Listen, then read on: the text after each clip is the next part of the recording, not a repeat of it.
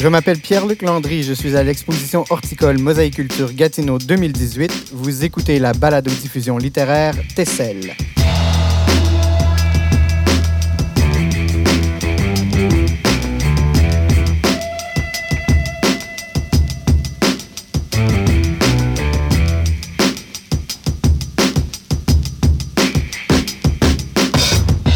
C'est la cinquième émission qu'on vous présente ici au parc Jacques-Cartier, à quelques pas de la Maison des auteurs.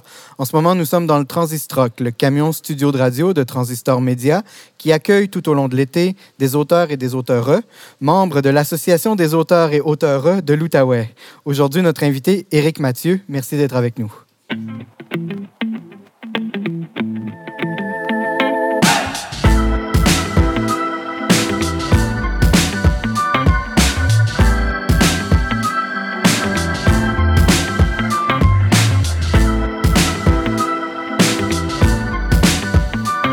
En France, Éric Mathieu est écrivain et professeur de linguistique à l'Université d'Ottawa. Il réside à Ottawa après avoir habité Gatineau pendant plusieurs années. Salué par la critique, Les Suicidés d'eau claire, son premier roman paru à la Mèche en 2016, a été finaliste au prestigieux prix littéraire Trillium en 2017 et au prix littéraire Le Droit, et s'est mérité le prix littéraire émergence de l'Association des auteurs de l'Ontario français. Son second roman, Le Goupil, publié à la Mèche également, a paru au début de l'année. Éric a également publié des nouvelles dans Icarus, Glitter Wolf, Bref et Le Sabord. Il a récemment écrit un roman jeunesse et travaille actuellement sur son troisième roman, ainsi que sur un recueil de nouvelles. Aujourd'hui, Eric, tu nous fais euh, l'honneur de nous lire un extrait de ton roman inédit Dans la solitude du Terminal 3. C'était une soirée d'hiver comme beaucoup d'autres, maussade et engourdie. Il avait neigé dans la journée et depuis le coucher du soleil, il tombait une perfide pluie verglaçante. Je rentrais chez moi, après mon quart, au Rubens, le restaurant où je travaillais comme cuisinier. Les rues d'Ottawa étaient désertes, les branches d'arbres paralysées par la glace, les fils électriques alourdis, les maisons endormies et une lumière chimérique balayait mollement ces espaces dépressifs presque imaginaires. J'arrivais bientôt dans mon quartier, Mechanicsville, situé à l'est du centre-ville. Comme les trottoirs étaient particulièrement glissants, je marchais sur la chaussée et je n'étais plus très loin de mon immeuble lorsque tout d'un coup, le bruit d'un moteur vint rompre le silence cafardeux. Je me tournai et vis avec effroi qu'une voiture était en train de foncer sur moi. Je sautai sur le trottoir en m'accrochant à un lampadaire. La voiture me dépassa et un peu plus loin, au coin de la rue, comme dans un rêve, car tout se passa très vite dans un décor presque théâtral, plein de cristaux de glace scintillants et de lueurs froides, le chauffeur perdit le contrôle du véhicule et la voiture dérapa sur la glace pour entrer en collision de plein fouet dans un poteau électrique. La bouche entr'ouverte, je restais figé à regarder la voiture, choqué par cet accident impromptu. Un chien se mit à aboyer. Je m'approchai du véhicule, une Ford Mustang dont le coffre avait commencé à fumer. Le passager avait perdu connaissance et sa tête reposait sur le volant. Et si la voiture prenait feu, pensais-je L'angoisse me faisait suffoquer. Il y avait à peine six mois, ma mère était décédée dans un accident de voiture et j'étais toujours sous le choc. Son véhicule avait plongé dans la rivière des Outaouais après avoir brutalement quitté la chaussée et elle était morte noyée. Je fouillai dans ma poche pour trouver un tranquillisant, mais je n'avais rien sur moi pour me calmer. Au bout d'un moment incertain, quelques minutes ou bien une demi-heure, j'avais perdu la notion du temps, le passager reprit connaissance. Il releva la tête et posa ses mains sur son visage. Il resta dans cette position un temps, comme s'il était perdu dans ses pensées, puis, lorsqu'il regagna ses esprits, il retira ses mains de son visage et ouvrit la porte. Il descendit de la voiture avec une certaine pesanteur et commença à marcher vers moi. Comme il ne regardait pas où il marchait, il glissa sur une plaque de verglas et de tout son long s'affala devant moi sur le bitume gelé. Je m'agenouillai devant lui. Il ne bougeait pas et semblait avoir perdu connaissance. Je voulus crier à l'aide, mais il se mit à remuer. Où suis-je demanda-t-il. Qu'est-ce qui se passe? C'est peut-être mieux de ne pas bouger, dis-je. Je vais appeler de l'aide, appeler une ambulance. Il s'appuya sur un coude et se releva lentement. Non, ce n'est pas la peine, dit-il, ça va aller. L'air étourdi, il commença à marcher. Mais où vas-tu demandai-je naïvement. Je connais quelqu'un dans ce quartier, j'ai rendez-vous, on m'attend. Comme je ne voulais pas l'abandonner, je commençais à le suivre. Je le regardais marcher, il boitait un peu. C'était un homme un peu plus âgé que moi, habillé d'un long manteau d'hiver élégant. Ses cheveux noirs, mi-longs, étaient décoiffés et mélangés avec du sang. Au bout d'un moment, il se retourna et demanda Quel est le nom de cette rue? Je cherche la rue Bromley. Ce n'est pas loin, dis-je, c'est à cinq minutes, c'est par là. Il se passa la main dans les cheveux et soupira longuement. Alors allons-y, dit-il, en se remettant à marcher. J'eus envie de tourner les talons et de rentrer chez moi, mais je continuais à le suivre. Alors qu'il tournait à droite au croisement, je lui demandai Et la voiture? Il ne répondit pas à ma question, mais me parla de manuscrits, de sacs oubliés. Je ne comprenais pas tout. Au coin de la rue, il manqua de tomber. C'est glissant, dis-je, il faut faire attention.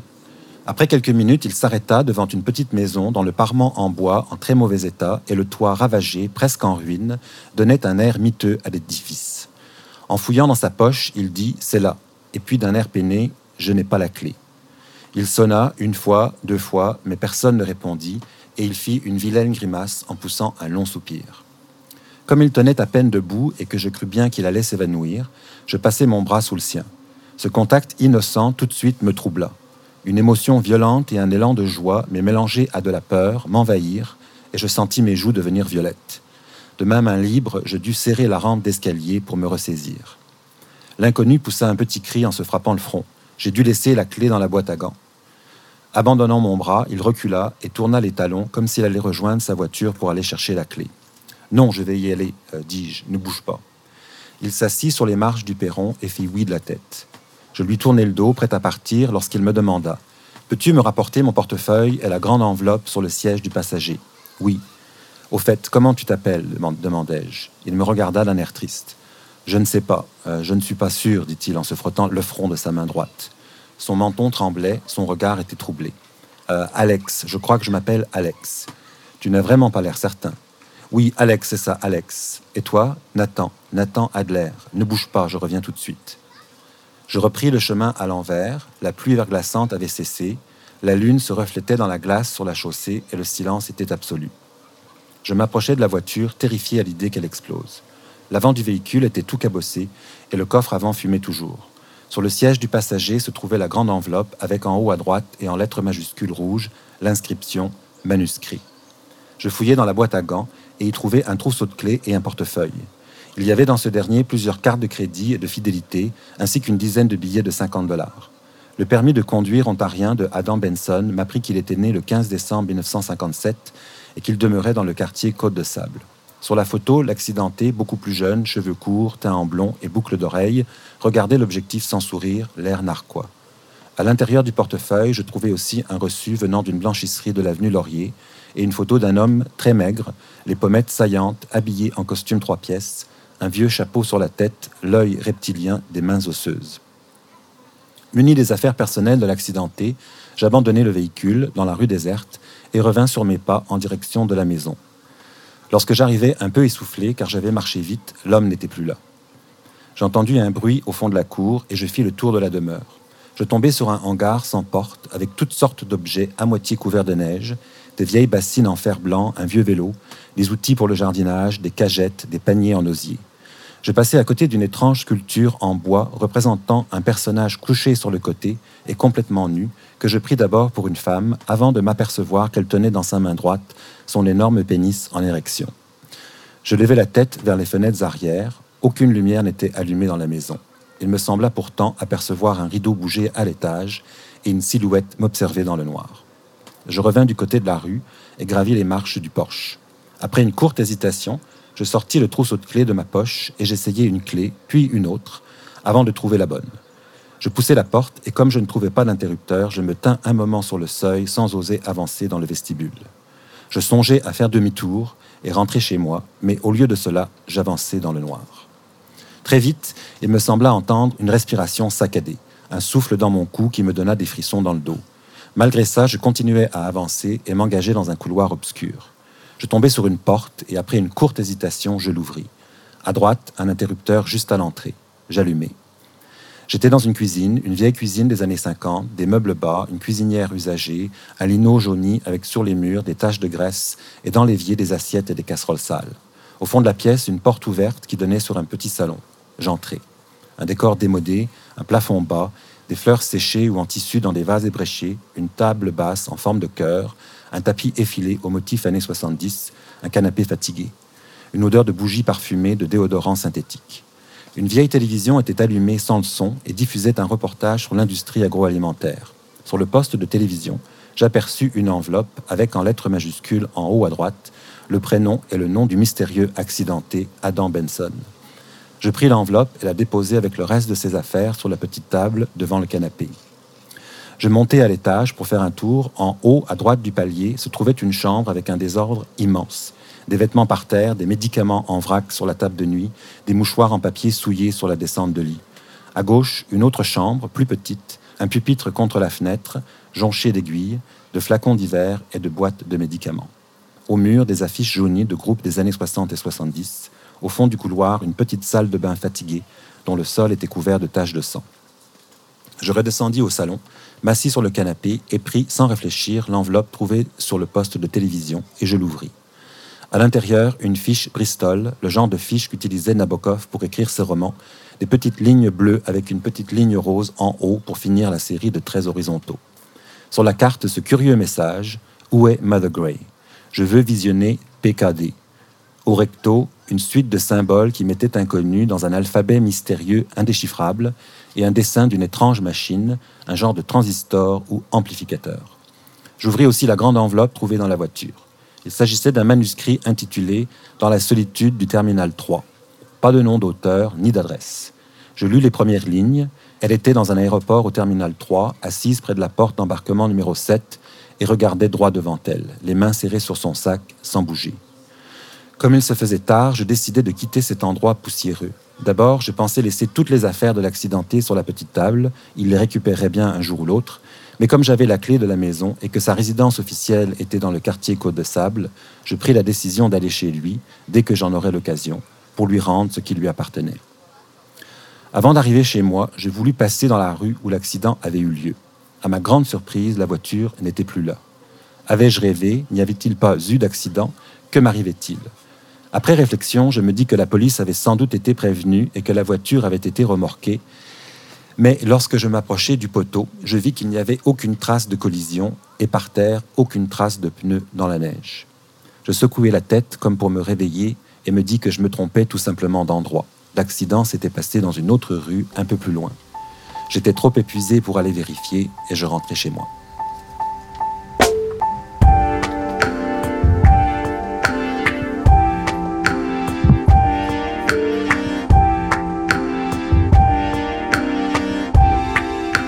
Merci beaucoup, Eric, pour cette lecture très inquiétante.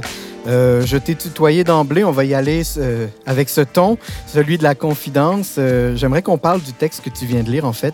ce texte avec des motifs du fantastique qui rappelle bon, plusieurs auteurs de la littérature universelle et la métatextualité qui s'y trouve, le roman, dans le roman, le manuscrit trouvé, etc.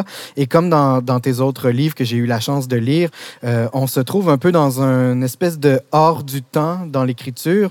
Euh, J'aimerais que tu nous parles de ton processus et de la place que la littérature que tu fréquentes occupe dans ta démarche de création, parce que là, j'ai l'impression qu'il y a des, petites allusions ici et là à, certains textes qui t'ont sans doute inspiré. Oui, en fait, ce qui m'intéresse comme littérature, c'est la littérature qui joue beaucoup avec le rêve et qui euh, est pas complètement dans l'imaginaire, mais qui euh, joue entre le réel, la réalité et tout ce qui est euh, imaginé par les personnages.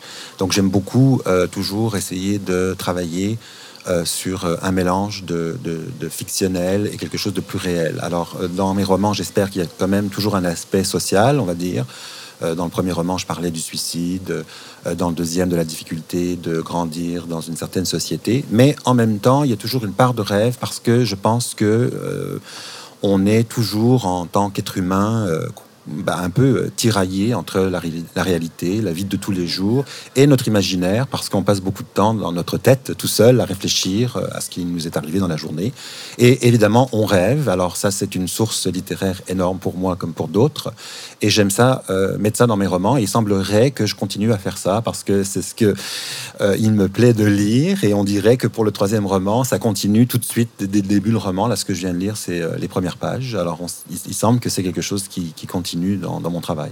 Et, les petites allusions comme ça qui se trouvent euh, disséminées dans le texte, bon, il y a le nom de Nabokov qui est mentionné, mais il y en a d'autres, sans doute qu'elles soient inconscientes ou qu'elles soient conscientes. Euh, ces allusions littéraires-là, pour toi, elles font partie de la réalité ou de l'imaginaire dans, dans, ce, dans ce, dialogue entre les deux niveaux, disons, d'existence? Bah, je pense que là, il y a tout de suite, euh, dès les premières pages, un thème qu'on retrouve dans d'autres romans, qui, est un thème important dans la littérature, jouer un peu avec la forme, jouer avec la littérature, euh, le manuscrit dans le manuscrit. Et d'ailleurs, dans, ce roman-là, il y aura beaucoup d'enchâssements, en fait. Donc, euh, dans le manuscrit, peut-être même des, textes enchâssés à l'intérieur les uns des autres. Donc, moi, ce que j'aime beaucoup, c'est jouer avec la forme. Nabokov, justement, aimait jouer avec la forme. Si on lit le roman Lolita, au-delà de l'histoire un peu scabreuse, c'est vraiment un exercice de style sur le langage. Euh, donc c'est ça qui m'intéresse aussi. Euh, de pas être complètement dans le formel non plus, parce que j'aime aussi, moi en tant que lecteur, lire des choses où il y a une histoire. Donc euh, là, on se demande qu'est-ce, qu'est-ce, qui est ce, personnage mystérieux, qu'est-ce qui va arriver, etc. Euh, pourquoi cet accident de voiture Et donc j'aime jouer avec les deux. La forme, euh, aussi avec le rêve et en même temps euh, une certaine partie de réalité. Alors on retrouve ça chez des, beaucoup d'auteurs. Tu as parlé de Paul Auster tout à l'heure. Je l'ai lu lui il y a très très longtemps. Alors euh, il peut y avoir des influences dans ce que parce que je lis beaucoup et parfois je suis influencé pas forcément directement, mais je vais lire une scène et puis ça va me faire penser à quelque chose de complètement différent qui est pas du tout dans la scène. C'est comme ça que je m'inspire aussi de la littérature. Euh, mais c'est vrai que j'aime lire euh, des, textes qui correspondent un peu à ce que j'écris, c'est-à-dire des choses qui sont euh, pas tout à fait dans le réel. J'ai beaucoup de mal, par exemple, à lire des, biographies ou à lire des choses qui sont trop dans, la réalité. Ça, j'aime pas trop. j'aime bien les choses qui, qui, travaillent sur le symbolisme, en fait, beaucoup. Parce que je trouve qu'on est dans les archétypes, on est plus dans l'ordre du mental, des rêves, et je pense qu'en tant que les êtres humains travaillent beaucoup sur ce niveau-là, en fait. Donc ça, ça m'intéresse d'écrire là-dessus. Euh, et puis évidemment, il y a plein d'auteurs comme ceux que tu as cités tout à l'heure euh, qui existent, que je lis et qui m'influencent de cette façon-là. Et ce qui est particulièrement intéressant, c'est que euh, tu fais d'Ottawa une ville de, de ce type de littérature, donc un, des lieux pour ce, ce, type de rencontre un peu fantastique qui se passe habituellement dans des ailleurs qui nous permettent justement de, de créer des histoires qui sont un peu évanescentes. Euh, et là, Là, c'est ici, dans la région, à Ottawa, que ça se passe. Euh, tes deux premiers romans se déroulaient en France. Là, tu as, fait le, saut euh, continental. à quel point la, la région t'inspire dans ce que tu mm-hmm. écris? Bah, en fait, euh, souvent, je me fais la réflexion, j'aimerais écrire quelque chose, un roman qui, qui en fait n'est pas ancré dans un lieu. Parce que mhm. j'aimerais écrire euh, quelque chose qui soit complètement vague, qui, qui puisse être lu par n'importe qui, euh, qui devienne un peu universel. Mais il semblerait que j'en suis pas capable parce que chacun de mes romans est vraiment ancré dans un lieu, dans, même dans des lieux, on pourrait dire, et que je travaille beaucoup là-dessus. Donc on dirait que ça, c'est quelque chose qui me vient naturellement. Euh, ici, dans le troisième roman, je voulais absolument que ça se passe au Canada, euh, un peu à Ottawa et aussi beaucoup à Montréal. Donc après, dans le roman, euh, le personnage de Nathan, en fait, va aller à Montréal pour des raisons que j'expliquerai peut-être tout à l'heure. Mais donc effectivement, on se retrouve dans des lieux précis. Et puis, comme je voulais que ça soit ancré au, Canada, je voulais bah, parler des villes que je connais, Ottawa et Montréal. Oui, bien sûr. Et puis de faire de Ottawa au début une ville un peu fantastique en fait, euh, où le personnage principal erre dans les rues, mais c'est Ottawa tout en n'étant pas vraiment Ottawa, c'est plutôt un Ottawa rêvé, des rues désertes. Euh, la nuit, etc. Donc, ça m'intéressait de jouer là-dessus. Dans ton écriture, en tout cas, pour l'instant, il y a quelque chose de très cinématographique, qui t'a mm. bien rendu à la lecture et, et, ça donne euh, envie de lire le reste. On aura la chance de, de lire ce roman dans les prochaines années. Euh, je voudrais parler de toi un peu plus euh, en détail, disons. Euh, tu es devenu auteur à l'aube de la cinquantaine. Je ne ferai pas de révélation choc sur ton âge ici, mais bon, on comprend en lisant tes textes que c'est pas arrivé du jour au lendemain. Il y a une maîtrise de l'écriture qui, qui se trouve dans ce que tu fais, euh, qui, qui, nous invite à croire que tu as déjà écrit avant, etc. Mais bon, euh, tu as publié de façon. Euh, tu as fait un départ en littérature plus tardif que euh, d'autres personnes ou d'autres euh, démarches qu'on voit habituellement. je voudrais savoir ce qui s'est passé qui t'a poussé à, écrire un roman comme ça plus tard dans ta carrière et ce qui t'avait empêché de le faire peut-être avant. Alors en fait, j'écris depuis très longtemps, et peut-être depuis le début des années 90, beaucoup de notes, mais aussi un roman qui n'a pas été fini. Euh, beaucoup d'idées, beaucoup de choses que je faisais, euh, pas régulièrement, mais assez souvent. Donc ça a toujours été avec moi. En fait, euh, depuis que je suis adolescent, j'écris soit un journal ou quelque chose. Mais entre-temps, j'ai donc eu une carrière universitaire. Donc j'ai, en fait, pendant un moment, entre j'ai fait mes études en, France pendant deux ans. J'ai pas du tout aimé ce que je faisais. Je suis parti en Angleterre, où j'ai vécu pendant 16 ans. Puis j'ai repris toutes mes études là-bas. Et puis le jour où j'ai décidé de reprendre mes études, après euh, un hiatus assez long, où j'ai fait la fête pas mal, euh, je me suis un Dans petit les peu... années per- 90 à Londres? Euh, Dans les années 80. 80, Ouais. c'est encore pire. C'est ça. Et puis, au bout d'un moment, au bout de cinq ans, je me suis dit, bon, là, il faudrait peut-être faire quelque chose de ta vie. Euh, j'étais pas mauvais étudiant, mais il semblerait que j'étais incapable, en fait, de trouver un équilibre entre les études et puis sortir. C'était soit l'un, soit l'autre. C'était un peu les extrêmes. Et puis, quand j'ai décidé de sortir, ça, ça, ça a duré six ans, on va dire, à peu près. puis après, je me suis dit, bon, il va falloir quand même faire quelque chose. Tu vas pas vivre de ça. Euh, donc, il faut que tu reprennes tes études. J'ai repris mes études et puis après, je n'ai pu arrêter. C'était le bac, c'était la maîtrise, c'était le doctorat, puis ça a duré longtemps, ça a duré Oui. plusieurs années. Et ça fait que après ma carrière universitaire m'a pris tout mon temps. Et que le, le genre d'écriture euh, en université pour la recherche est complètement différent de la littérature. Et c'est une, une écriture beaucoup plus euh, formelle, beaucoup moins Oui. euh, en fait créative. Euh, donc en fait c'est ça. Mon temps était accaparé par ça. Et puis quand on a un poste, donc c'est ça qui m'a fait arriver euh, à Ottawa. euh, on est un peu happé par son travail. Euh, quand on n'a pas la permanence euh, à l'université, on travaille pour ça. Donc on n'a vraiment pas une minute à soi. Et puis c'est vraiment seulement quand, donc après avoir eu ma permanence à l'université, où j'ai pu souffler un petit peu, Oui. après toutes ces années, où j'ai eu le temps et l'énergie, euh, le mental aussi, pour revenir à, la littérature et puis me consacrer à ça. Donc c'est pour ça qu'il y a eu un décalage, on va dire, d'une trentaine d'années. Ben, c'est pas c'est pas plus mal parce que les, le résultat est extraordinaire. Euh, ta carrière universitaire, bon, ce que tu viens d'évoquer, tu l'amènes en linguistique. Euh, évidemment, la linguistique, bon, c'est l'étude des mécanismes de la langue, mais je voudrais euh, discuter de ça avec toi rapidement en allant au-delà du cliché de la linguistique qui fait que tu maîtrises la langue et que ça t'a ouvert la porte à la littérature. Je voudrais voir un peu avec toi en quoi tes recherches et ton enseignement nourrissent ta création. Comme la linguistique n'est pas nécessairement un thème dans tes romans, j'ai cru comprendre avec ce que tu me disais hors d'onde tout à l'heure que euh, on ne perd rien pour attendre, ça arrivera. Mais euh, en attendant, comment concilies-tu ces deux carrières que tu mènes de front, donc la linguistique et l'écriture créative euh, et littéraire? J'aime beaucoup les deux, c'est très différent. J'aime beaucoup la recherche euh, sur euh, en fait les principes universels qu'on retrouve dans toutes les langues, parce que c'est un peu ça que je fais dans mon travail euh, universitaire. Euh, mais au niveau de l'écriture littéraire, ce qui m'aide beaucoup. Par rapport à la linguistique, c'est bah, vraiment l'attention des détails. Moi, je suis syntacticien, donc je travaille sur l'ordre des mots et tout. Donc moi, je peux passer vraiment toute une après-midi euh, sur le placement d'une virgule euh, ou changer euh, l'ordre des mots. Ça, c'est quelque chose que je fais, je fais dans mon travail universitaire. Donc, c'est pas un problème pour moi de faire ça au niveau littéraire. Et ça aide beaucoup. Et j'adore, en fait, réécrire, réviser. Parce que là, je trouve un plaisir énorme à, à- à changer l'ordre des mots, par exemple. Ça peut être tout bête. Et donc, il y a un certain rythme aussi, surtout quand on le lit à, à l'oral, on se rend compte. Donc, une certaine prosodie. Oui. Euh, et ça, je joue beaucoup là-dessus parce que je me mets à la place du lecteur. Euh, et justement, je joue beaucoup là-dessus. Et parfois, je vais déplacer les mots à la fin d'une phrase parce qu'il il va y avoir plus d'emphase. Et donc, ça, je sais faire grâce à la linguistique. Oui. Euh, c'est sûr qu'il n'y a pas forcément de linguistique directement dans mes romans, sauf que je viens d'écrire un roman jeunesse euh, qui est comme un peu science-fiction avec un aspect linguistique dedans. On trouve souvent dans les romans de science-fiction ou de jeunesse euh, bah, des thèmes euh, sur la notion du temps, de l'espace-temps, des choses comme ça. Je voulais faire quelque chose de différent sur le langage, justement.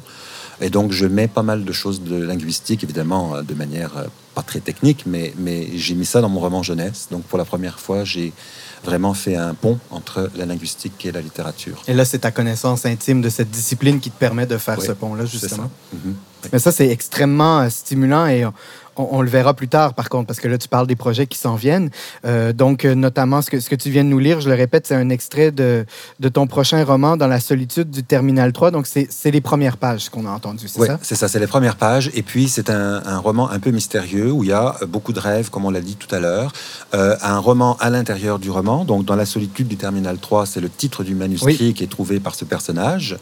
Et euh, le personnage donc, de, de- de Nathan veut écrire. En fait, c'est vraiment un livre sur l'écriture. et donc, il n'arrive pas à écrire. C'est un peu moi, finalement, comme on disait tout à l'heure, qui pendant 30 ans a eu du mal à écrire.